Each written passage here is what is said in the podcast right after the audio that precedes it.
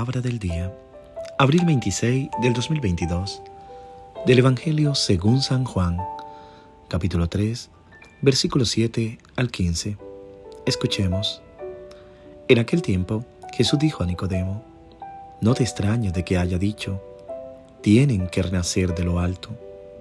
El viento sopla donde quiere y oye su ruido, pero no sabes de dónde viene ni a dónde va. Así pasa con quien ha nacido del Espíritu. Nicodemo le preguntó entonces, ¿Cómo puede ser esto? Jesús le respondió, Tú eres maestro de Israel, ¿y no sabes esto? Yo te aseguro que nosotros hablamos de lo que sabemos y damos testimonio de lo que hemos visto.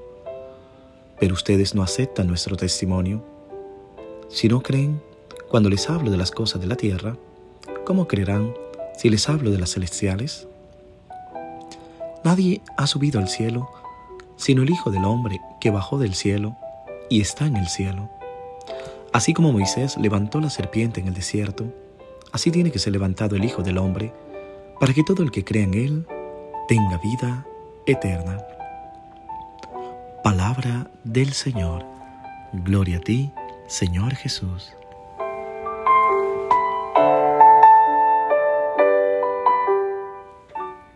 ¿Qué tal, querido hermano, querida hermana que me escuchas a esta hora? Quiero que la bendición de Dios descienda sobre tu vida. Que la fuerza del Espíritu Santo, ese soplo, ese hálito, ese neuma, ese viento, llegue con poder a tu vida. Que el Espíritu de Dios hoy transforme tu vida, te libere, te haga un hombre, una mujer sencilla, simple, llena del amor de Dios, de su ternura.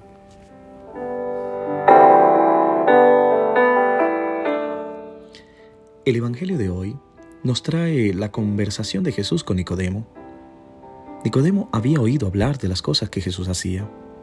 Se había quedado impresionado y quería hablar con Jesús para poder entender mejor. Pensaba saber las cosas de Dios. Vivía con la libreta del pasado en la mano para ver si la novedad que Jesús anunciaba era conforme con lo antiguo. Estaba un poco curioso Nicodemo.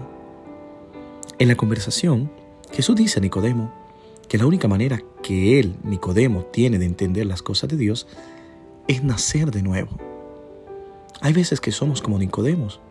Aceptamos solamente aquello que concuerda con nuestras viejas ideas y no con lo novedoso que Jesús trae a nuestra vida.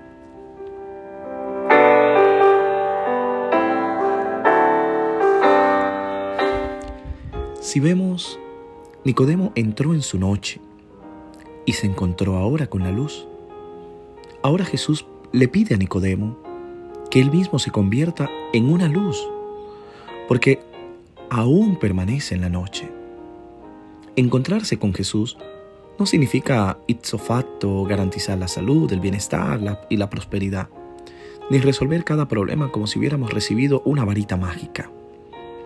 Eso se lo dejamos a los dibujos animados con Jesús solo existe el ven y verás. Y en este fascinante y colorido seguimiento, te trastorna la vida, te vuelca como un calcetín. Pero sigues adelante porque como te responderá Pedro un día, ¿a dónde más iremos, Señor? Solo tú tienes palabras de vida eterna. Jesús es esa palabra que se enciende en nuestros corazones oscuros y temerosos una palabra de la que ya no podemos prescindir es la luz de la fe.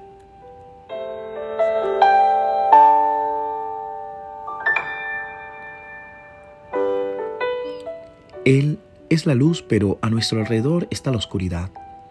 Pero, ¿qué nos queda entonces exactamente? ¿Nos quedamos con la voz del Espíritu? Querido Nicodemo, el viento sopla donde quiere, pero tú escuchas su voz. Así es cualquiera que ha nacido del Espíritu.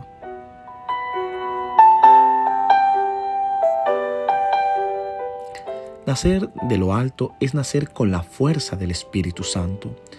No podemos tomar el Espíritu Santo por nosotros, solamente podemos dejar que Él nos transforme.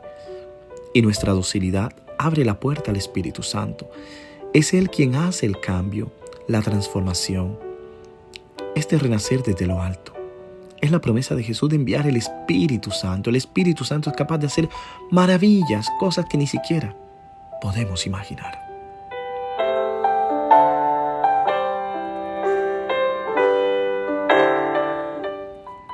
En griego, la misma palabra significa de nuevo y de lo alto. Jesús había dicho, quien no nace del agua y del Espíritu, no puede entrar en el reino de Dios. Y añadió, lo que nace de la carne es carne, lo que nace del Espíritu es Espíritu. Aquí carne significa aquello que nace solamente de nuestras ideas. Lo que nace de nosotros tiene nuestro tamaño. Nacer del Espíritu es otra cosa. Y Jesús vuelve a afirmar otra vez lo que había dicho antes. Tenéis que nacer de lo alto, es decir, de nuevo.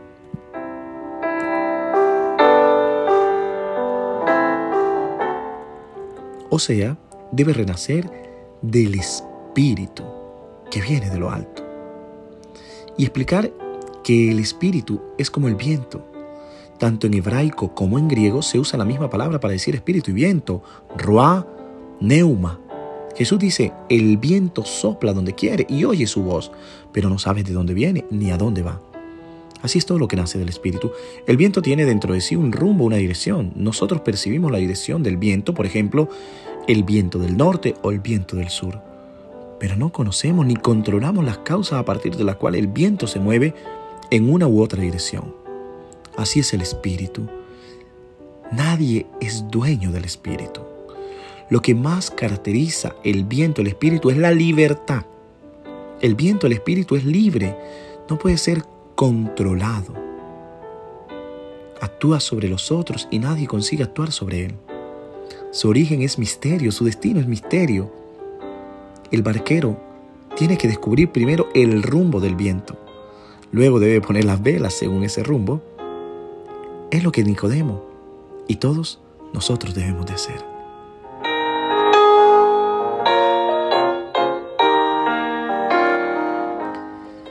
Jesús continúa su diálogo con Nicodemo. Dice, si os he hablado de cosas de la tierra y no creéis, ¿cómo creeréis si os hablo de cosas del cielo? Y tiene toda la razón porque quiere hacer entender a Nicodemo que creer en Dios no es ante todo creer en el absurdo, sino creer en la realidad que nos rodea y de ahí intuir que hay mucho más. Pero nuestro problema es quedarnos con los pies en la realidad que nos rodea. Preferimos nuestra cabeza a la realidad y por eso ni siquiera entendemos a Dios. Creer es aprender a abrir los ojos y no cerrarlos. Porque solo con los ojos abiertos surge en nosotros la intuición de que hay mucho más de lo que podemos tocar, ver e imaginar. Esta es la única manera de entender la vida mirando a Jesús crucificado en una cruz. Mis queridos hermanos y hermanas, hay más verdad en escuchar el viento soplar durante la noche, como pide Jesús a Nicodemo, que razonar reuniendo conceptos abstractos que no pueden contener el misterio de la vida. Es paradójico, pero la mayor experiencia de vida espiritual se manifiesta siempre como un sano realismo capaz de llevarnos al corazón de las cosas. Es el realismo de la cruz. Por eso, a él lo levantaron. Y la serpiente en el Antiguo Testamento que no tiene sentido, sino el verdadero sentido es la cruz del Señor.